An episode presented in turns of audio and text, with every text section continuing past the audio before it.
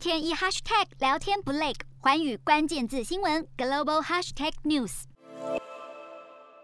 这些反对核能的德国示威群众，过去几十年来的心愿终于要实现了。自从日本三一一事件发生以来，德国政府就加快了废除核电的脚步，自然也激起了各界讨论。德国境内六座核电厂，其中有三座分别位在布洛克多夫、格罗恩德和贡德雷明根的厂房，就在二零二一年最后一天正式关闭。而剩余的三间伊萨二号、埃姆斯兰和内卡维斯特海姆二号，则是预定在今年底关闭。其实，许多欧洲国家，包含法国与荷兰等，目前都有意着手新的核能计划。德国在此时废核，虽然厂房运作停滞了，但是产生的核废料却会一直存放在原地，引发对环境污染的疑虑。德国废核已成定局，废料的处理才应该是下一步需要认真研讨的议题。洞悉全球走向，掌握世界脉动，无所不谈，深入分析。我是何荣。